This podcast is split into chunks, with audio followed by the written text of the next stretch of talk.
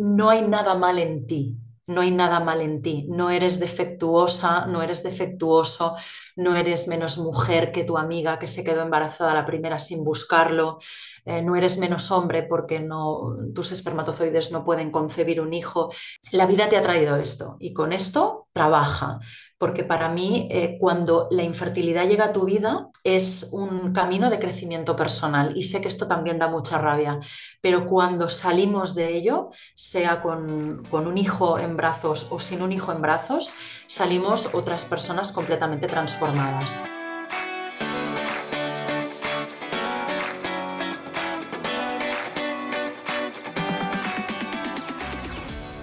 Bienvenida a F de Fertilidad. He creado este programa para que tú y yo podamos escuchar diferentes historias contadas en primera persona sobre la salud sexual y reproductiva de las mujeres y las diferentes formas de crear una familia. No se habla suficiente de estos temas, de cómo se vive la infertilidad, de las pérdidas gestacionales, la congelación de óvulos, la reproducción asistida, la ovodonación o donación de esperma, la adopción, la acogida, las pruebas genéticas, la crianza monoparental por elección, la fertilidad LGTB, de vivir sin hijos no por elección o del impacto que todo esto tiene en las emociones, en la relación de pareja, en la salud o en el bolsillo. Este podcast cubrirá todas las experiencias sin prejuicios, los finales felices, los casos tristes que aplastan el alma y los que aún están en el limbo. Mi deseo es que escuchar estas experiencias te acompañe, te empodere y te ayude a transitar este camino o empatizar más con otras personas que lo están transitando. Yo soy Isa, tu anfitriona, y te doy las gracias por estar aquí. No estás sola. Bienvenida.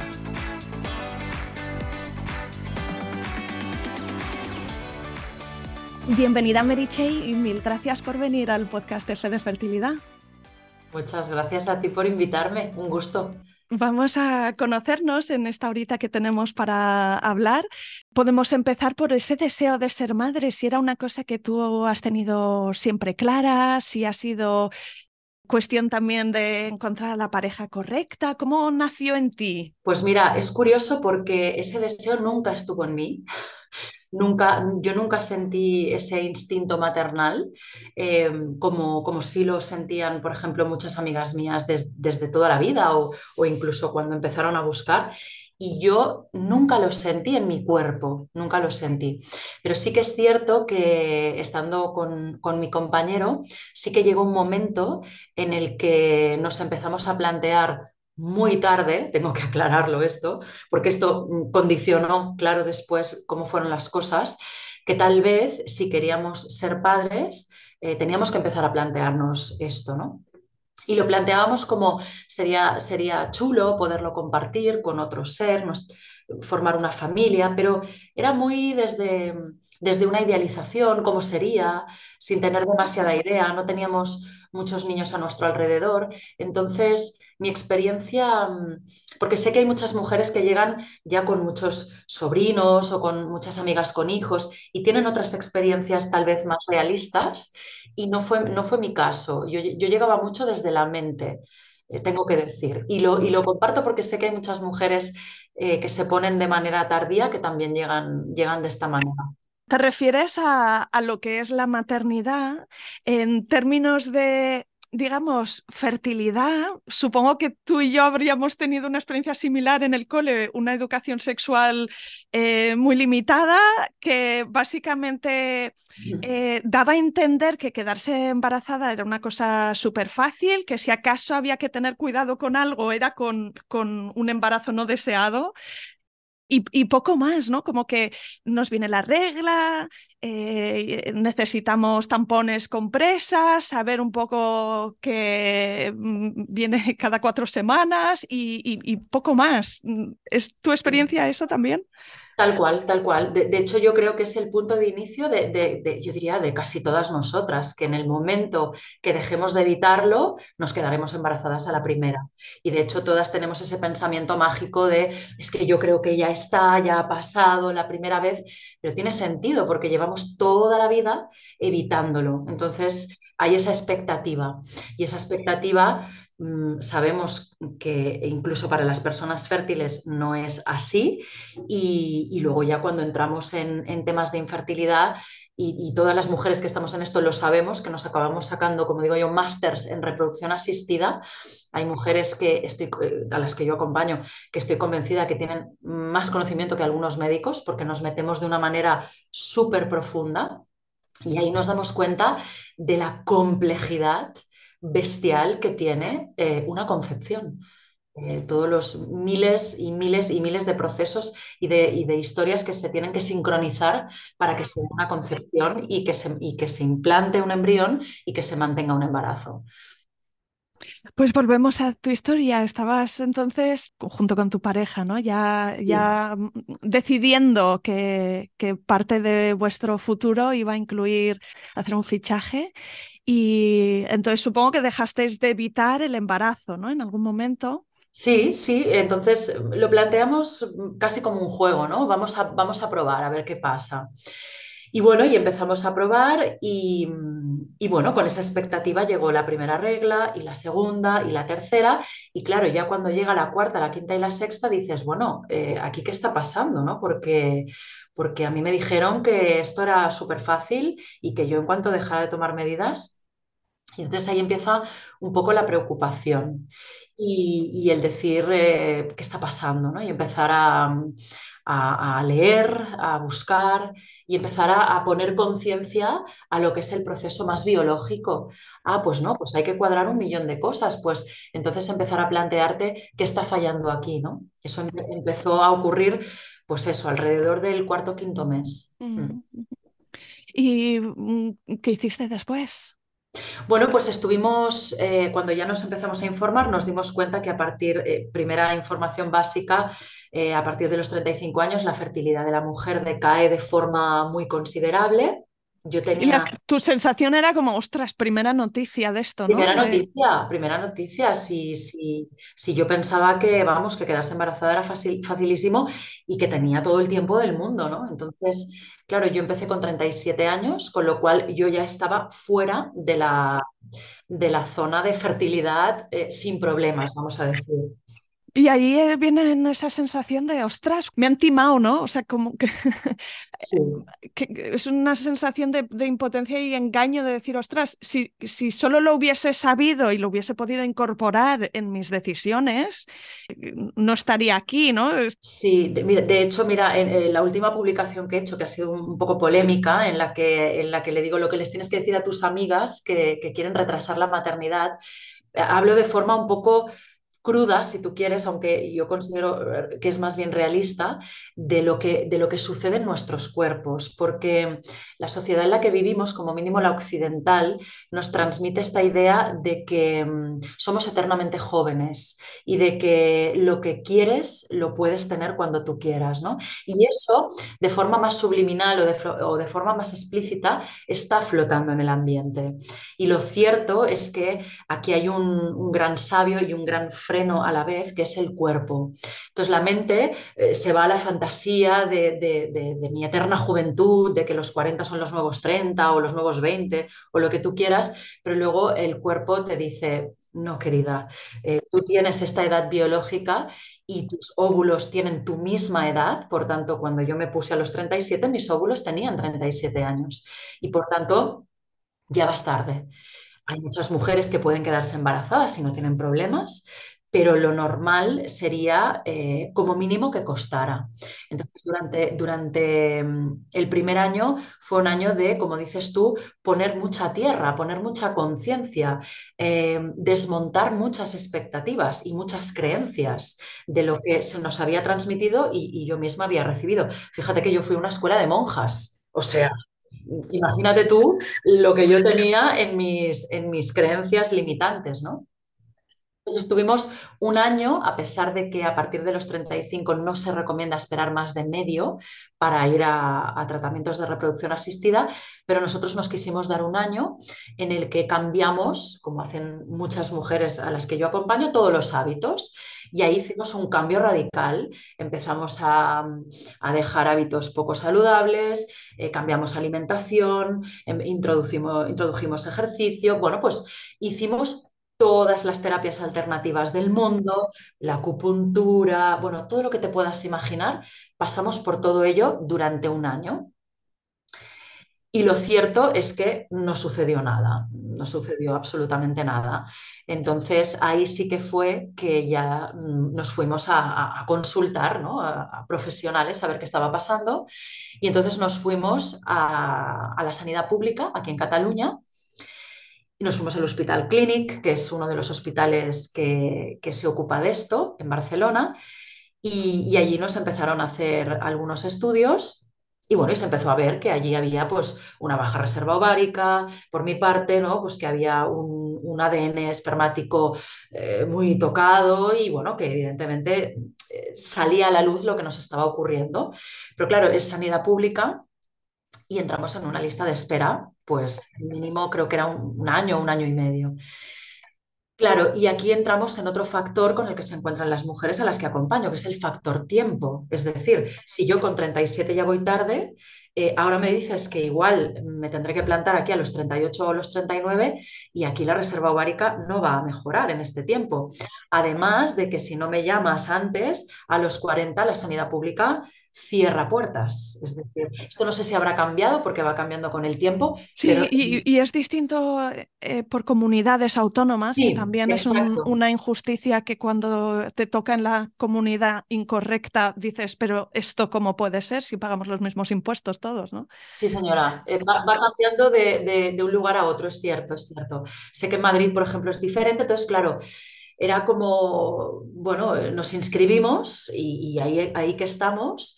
Hay que decir que también nos encontramos con otro de los clásicos, que fue un, eh, médico andrólogo que nos trató muy mal, trató muy mal a, mi pareja. Recibimos comentarios absolutamente fuera de lugar, que es algo en, los, en lo que nos vemos sumergidas las personas que, vamos a la producción asistida y que fomenta el, el tabú que ya es este momento de nuestra vida y no, no, estuvimos muy a gusto, es decir, eh, estábamos ahí inscritos, pero tampoco es que nos, nos apasionaba esa idea, ¿no? entonces, bueno, a mí se me propuso hacer una pequeña intervención para retirar un pólipo, bueno, así lo hicieron y, y, nos, y nos quedamos en esa lista, pero nos dimos cuenta de que aquello, el tiempo jugaba mucho a nuestro favor y ahí ya sí que fuimos a, a empezar a consultar a clínicas privadas en las que es inmediato, tú, pagas, pues lo tienes inmediato, ¿no? Estuvimos valorando varias opciones hasta que encontramos la que, la que nos gustó mucho.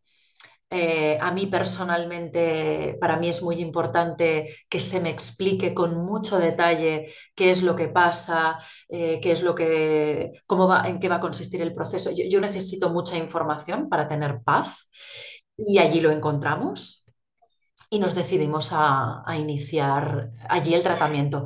Como anécdota, contarte que al cabo de, creo que fueron dos días de dar a luz a mi hija, me llamaron de Hospital Clinic que ya podíamos empezar el tratamiento.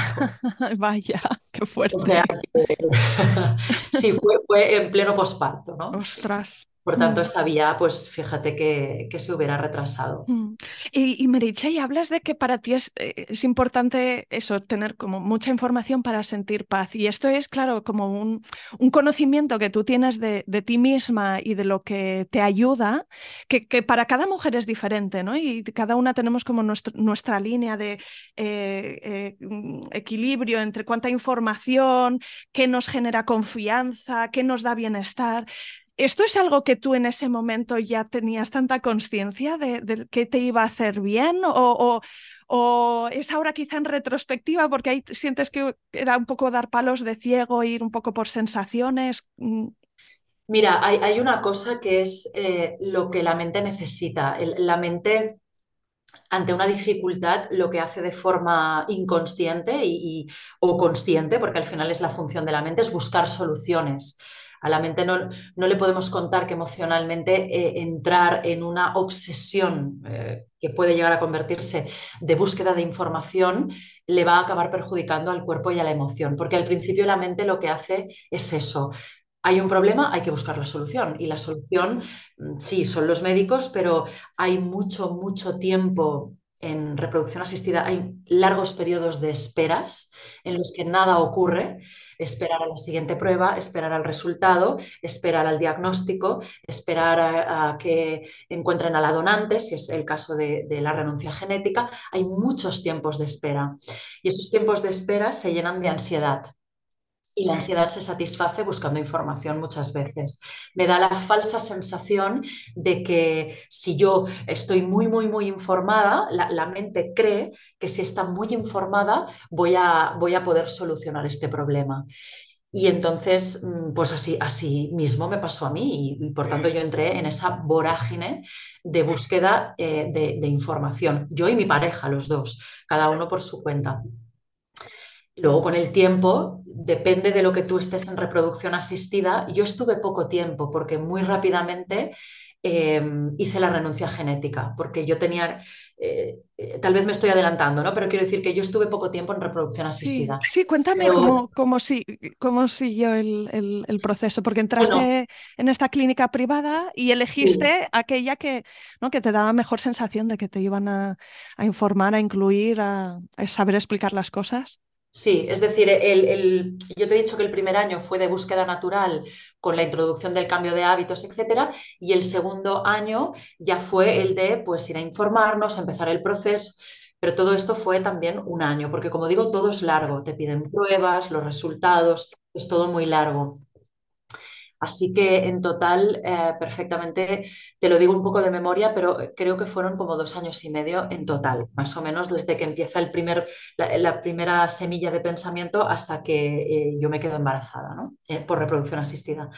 Entonces ya cuando empezamos con la clínica, nos, nos, explicaron que las perspectivas eran un poquito desoladoras, pero bueno, que aún así pues lo íbamos a intentar y así lo hicimos, hicimos una primera FIF con, con ICSI y, y bueno, y, la verdad es que fue, fue todo mal desde el principio. Eh, recuperaron pocos eh, ovocitos míos, de hecho la, la, ginecóloga se planteó si llevarme o no a punción, mm, pero teniendo en cuenta mi edad, supongo que también entendió que mucho más de aquello yo no, yo no podía dar la estimulación hormonal que yo me hice respondió poquito, porque ya mi antimoniana era muy bajita.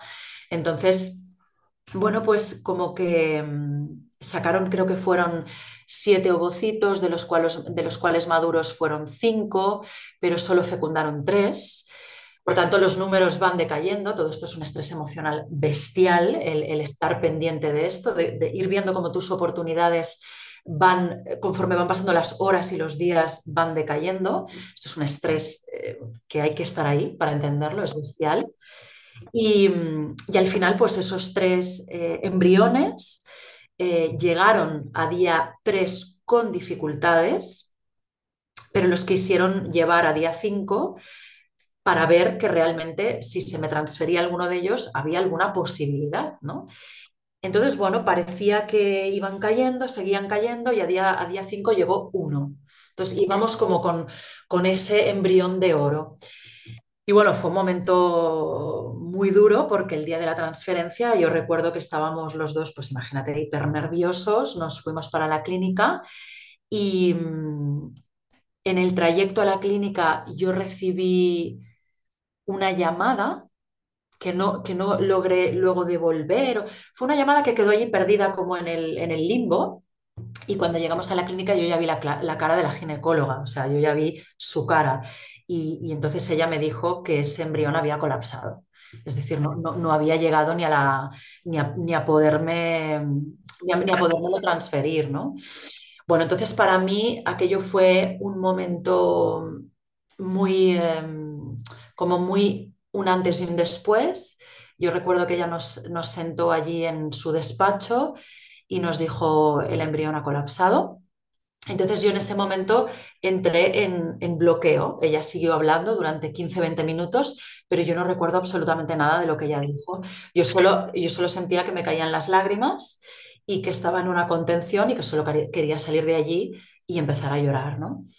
Aparte de que también me vino una imagen que siempre la comparto, que es que yo vi eh, 7.000 euros, creo que fueron en aquel momento, 8.000, en 15 días irse por, la, por el váter. Yo, yo este, me vino esta imagen, ¿no? Acabamos de tirar 7.000 euros por el, por el váter.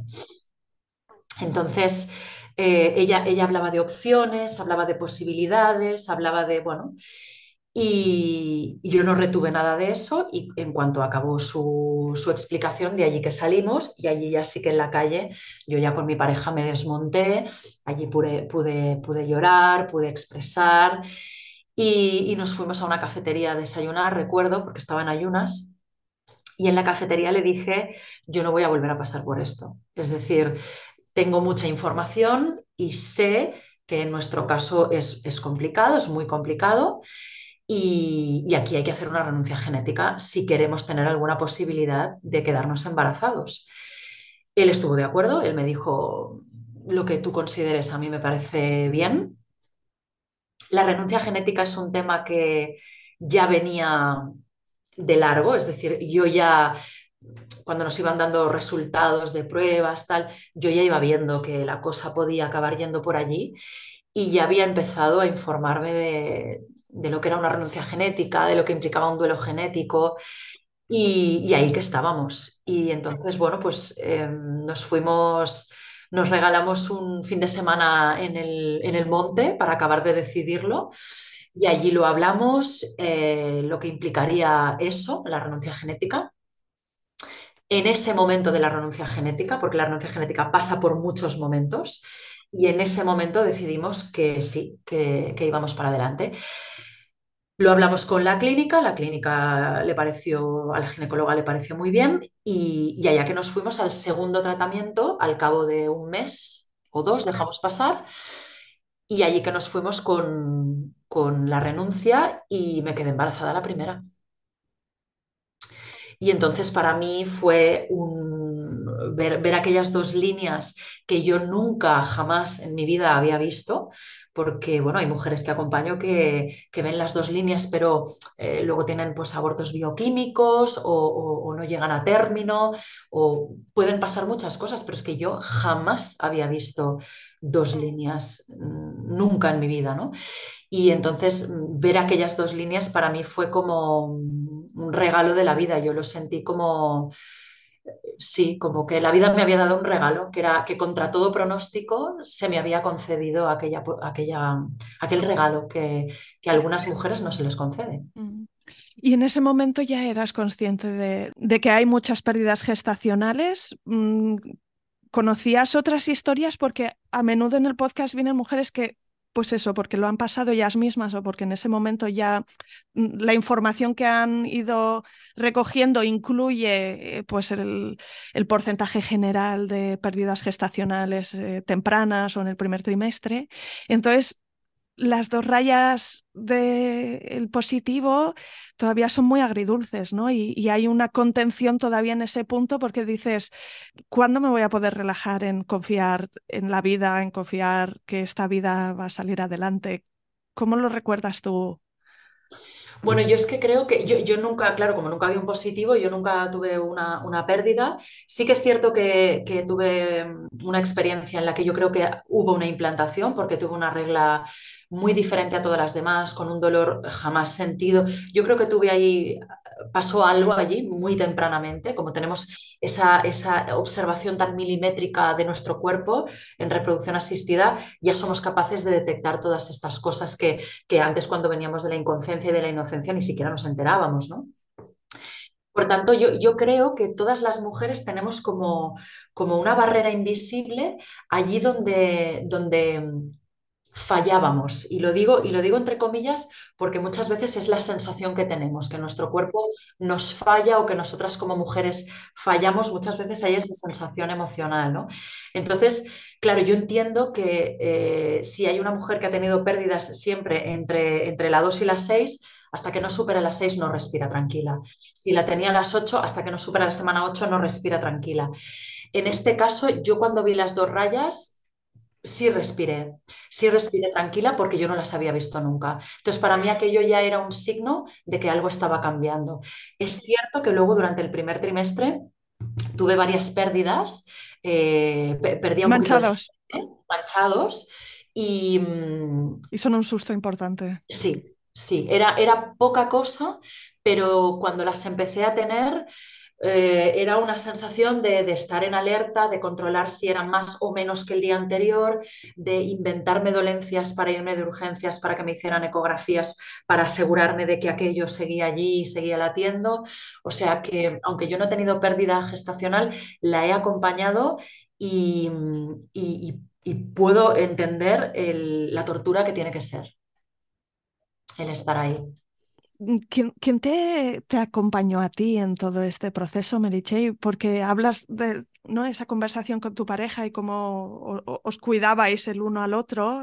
Eh, poder llevar esto en pareja es eh, súper valioso como todos los retos en la vida, ¿no? Cuando los llevamos con una persona que está a nuestro lado, pues, pues es una descarga, eh, que no quiere decir que sea fácil en todo momento eh, abrirse, consolarse el uno al otro, y tampoco quiere decir que sea la única posibilidad de apoyo. A veces tenemos eh, amigas que nos enteramos que ya han pasado por eso y, lo descubrimos o tenemos conversaciones nuevas con gente que conocemos de toda la vida. A veces conocemos a gente nueva cuando se nos presenta un reto, ¿no? Porque empezamos a rodearnos de, de gente que también lo ha vivido.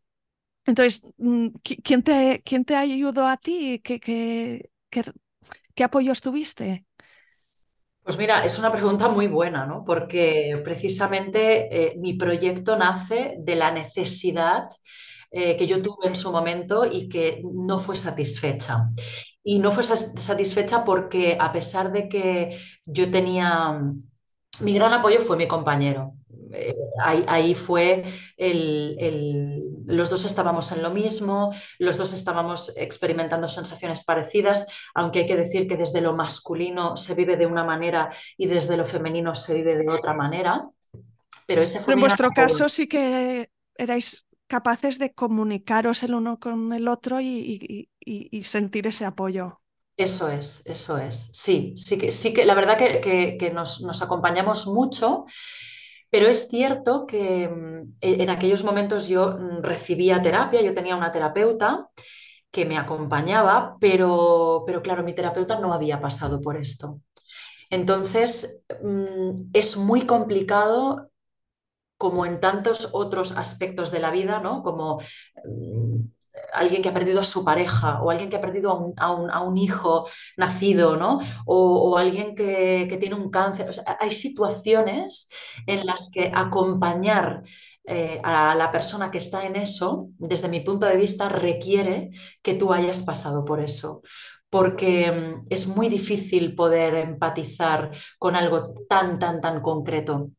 Entonces mi terapeuta no había pasado por esto, mi terapeuta tampoco era madre, por tanto toda esta dimensión no había entrado en ella y, era complicado que pudiera entender 100% lo que me estaba ocurriendo. Y luego todas mis amigas eran fértiles.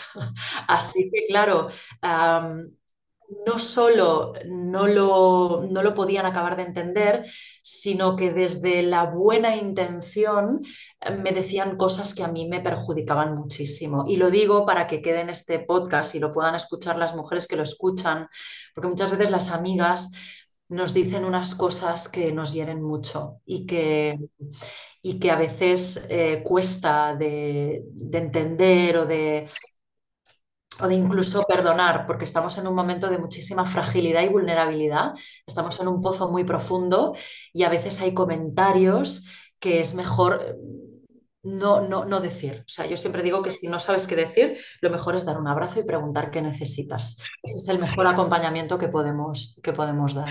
Y qué mal preparados estamos en general para, para sostener a otros, ¿verdad? Es como que el, el dolor quizá quizá, bueno, habrá gente que no ve el dolor eh, y habrá gente que lo ve pero le, le, incomoda y entonces salen comentarios que, que son torpes y luego hay gente que es que es muy sensible, ¿no? Y que, que es que podría escuchar mil veces, de, de, de, verdad, lo que necesitas es escuchar, no dar soluciones, no dar opiniones, no dar consejos, solo escucha, abraza y no lo hará. Es que se lo repetirán cien veces y todavía será incapaz de, de, de llevarlo a cabo y sí. estamos muy mal preparados para, muy para mal saber preparados. empatizar.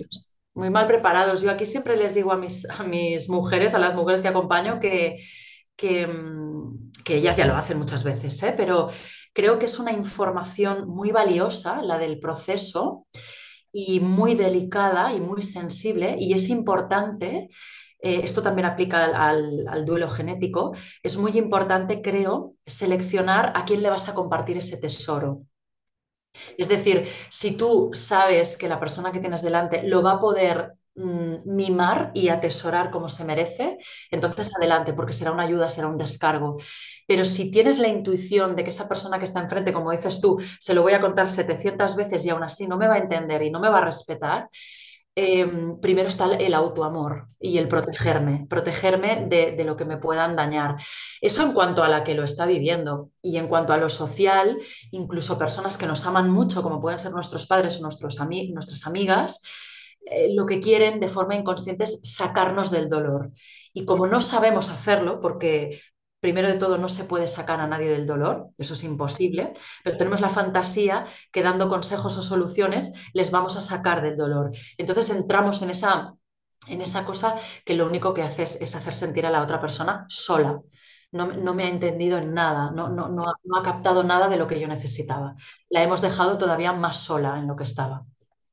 Sí, así que decías, ¿no? Que, que como resultado de esa sensación de no tener un- un recurso, un entorno que de verdad te sostuviera, nació este proyecto profesional, ¿no? Con una voluntad de ser eso para otras.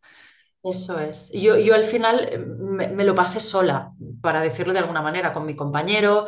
Eh, De vez en cuando soltaba algo con mis amigas, pero mm, no podía profundizar mucho, con lo cual eh, me lo pasé sola. Es cierto que yo hacía terapia y que, y que me, me acompañaba en mis malestares, pero sí que es cierto que luego mm, vino la maternidad, que esa es otra película que también me, me llevó por delante con, con un, bebé, una bebé súper demandante, pero cuando ya pude volver a sacar la cabeza de todo aquello, sí que, sí que una, una gran amiga y compañera de mi formación como terapeuta me, me sembró la semilla, ¿no? Y me dijo, ¿y tú no crees que deberías...?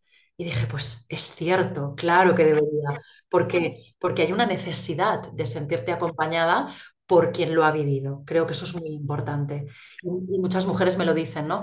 Eh, Yo sé que sabes de lo que te estoy hablando y eso, eso te da cierta paz de corazón, ¿no? El saber eso. ¿A qué te dedicabas antes? Pues yo he sido profesora 12 años de mi vida, profesora de secundaria. Así que el acompañamiento ha estado siempre. Y fue una reinvención profesional que, sería paulatina, ¿no? El máster ya lo hiciste con tu propia experiencia.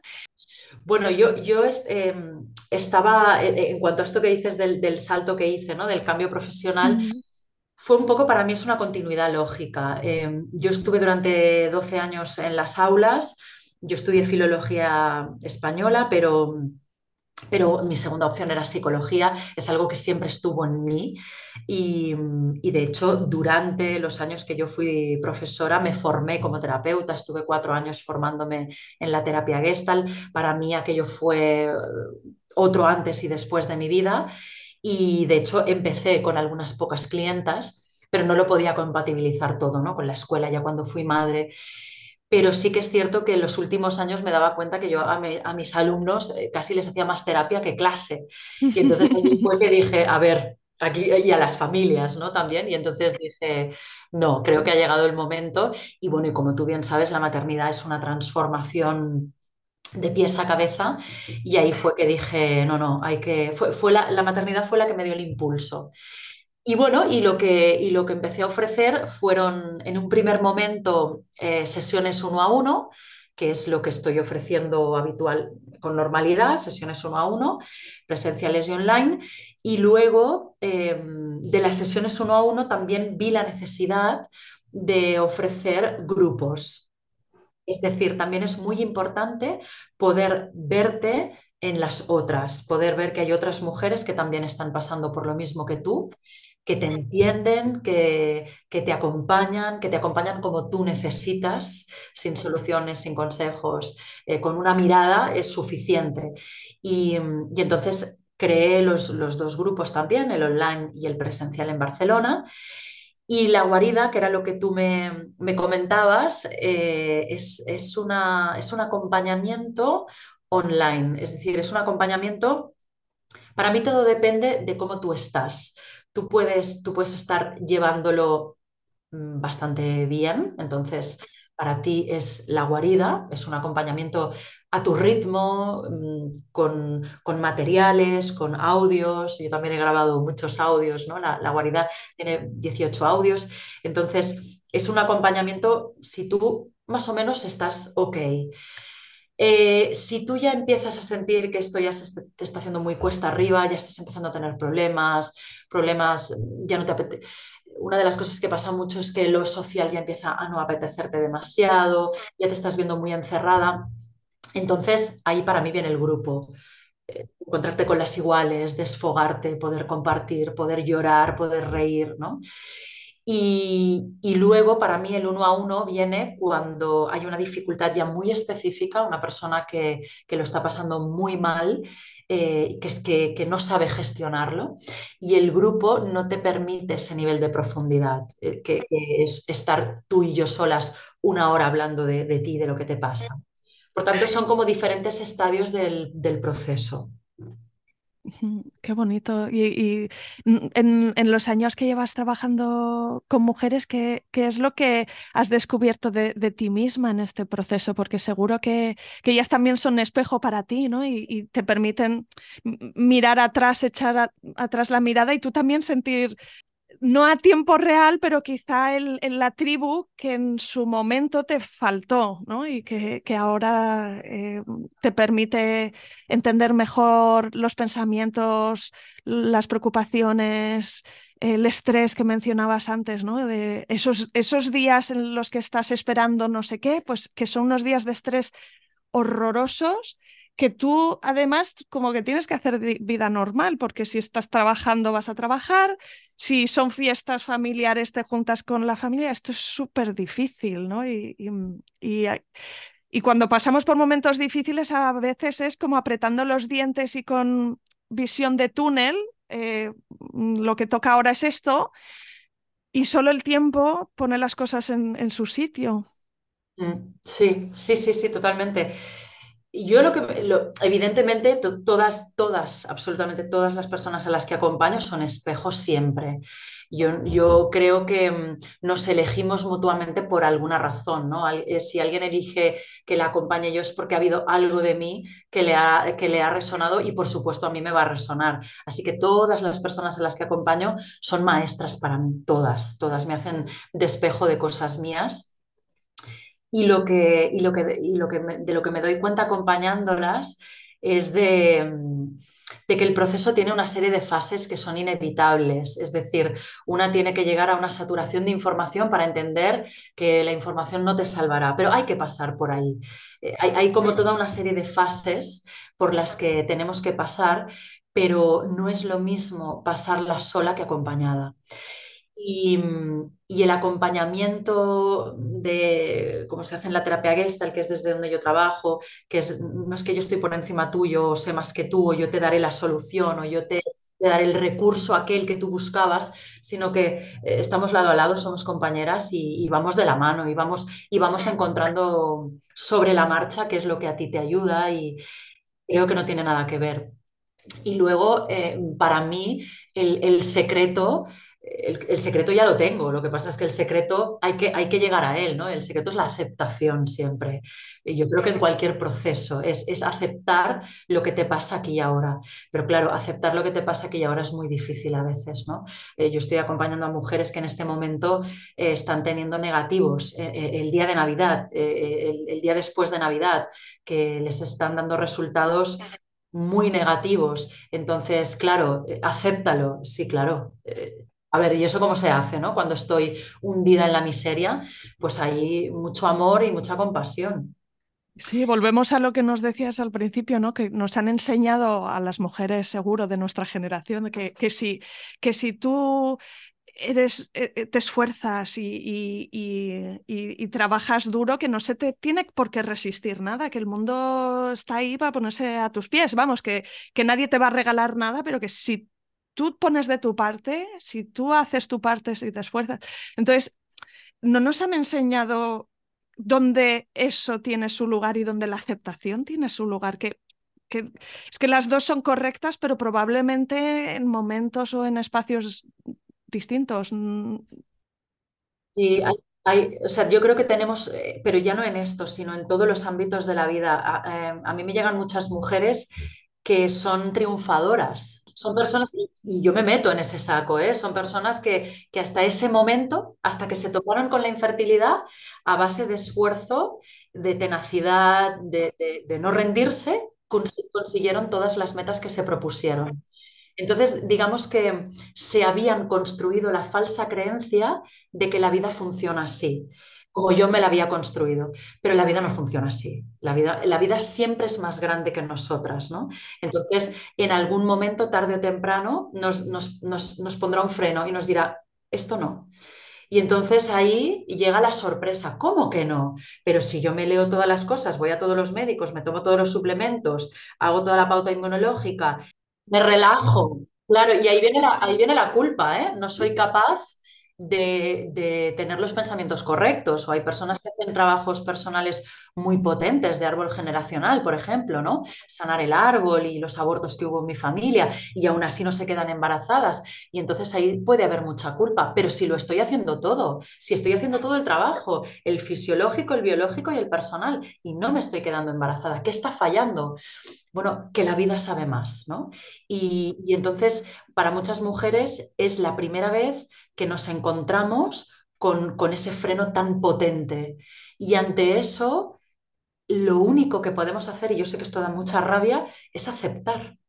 Evidentemente no rendirse. Yo creo que siempre hay que, eh, si crees que hay algo que puedes hacer, hazlo. O sea, tú lucha hasta que sientas que tienes que, pelearlo, que lucharlo, que insistirlo pero también hay que saber encontrar ese equilibrio entre dónde está mi salud mental, qué me voy a llevar por el camino. Eh, yo hice esa renuncia genética porque, porque sentí que yo esa tensión, esa presión, ese estrés, no lo podría sostener mucho más. Llevaba dos años y medio en eso, ¿no? Y yo sabía que eso ni lo, ni lo podía ni lo quería sostener mucho más. Y de hecho hay mujeres que llegan a un punto en el que, en el que renuncian a la maternidad y dicen, hasta aquí hemos llegado, porque lo que me va a implicar seguir adelante con esto no compensa mi vida, se está llevando por delante mi pareja, mi trabajo, mis amistades, mi vida. Entonces, bueno, mm, es, un, es un proceso muy complejo el de la reproducción asistida y el de la infertilidad, porque toca todos los ámbitos de nuestra vida, el, sexual para empezar y el de la autoestima propia y para acabar todos los demás. Es, un tema muy profundo. Mm. Homeriche, pues eh, me ha encantado conocerte. Eh, me ha resultado una pasada escucharte y, no sé si antes de despedirnos hay alguna última cosa que, quieras eh, compartir.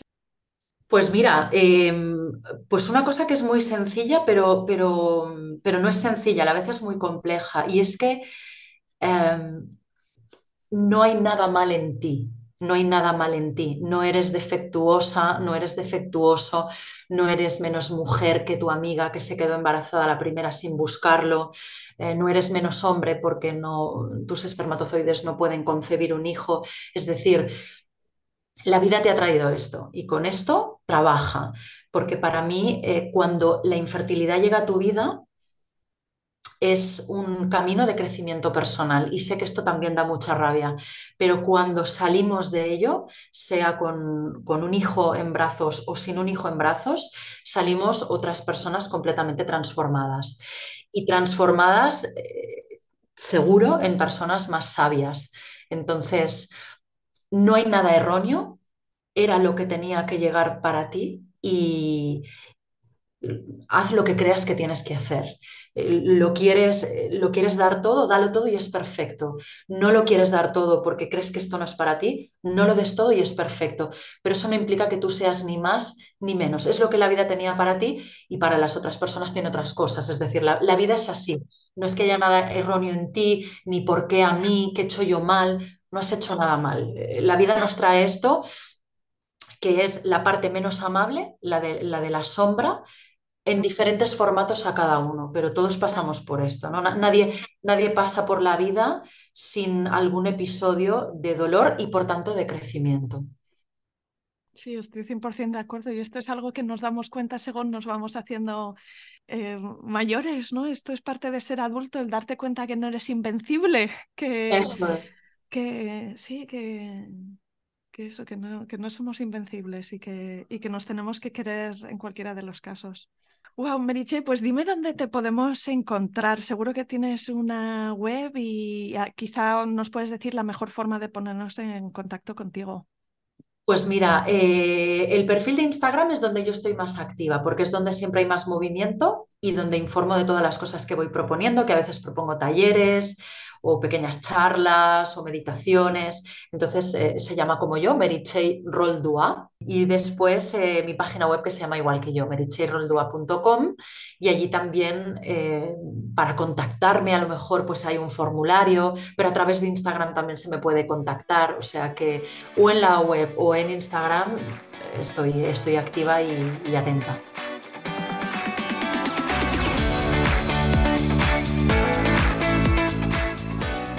Aquí acaba este episodio.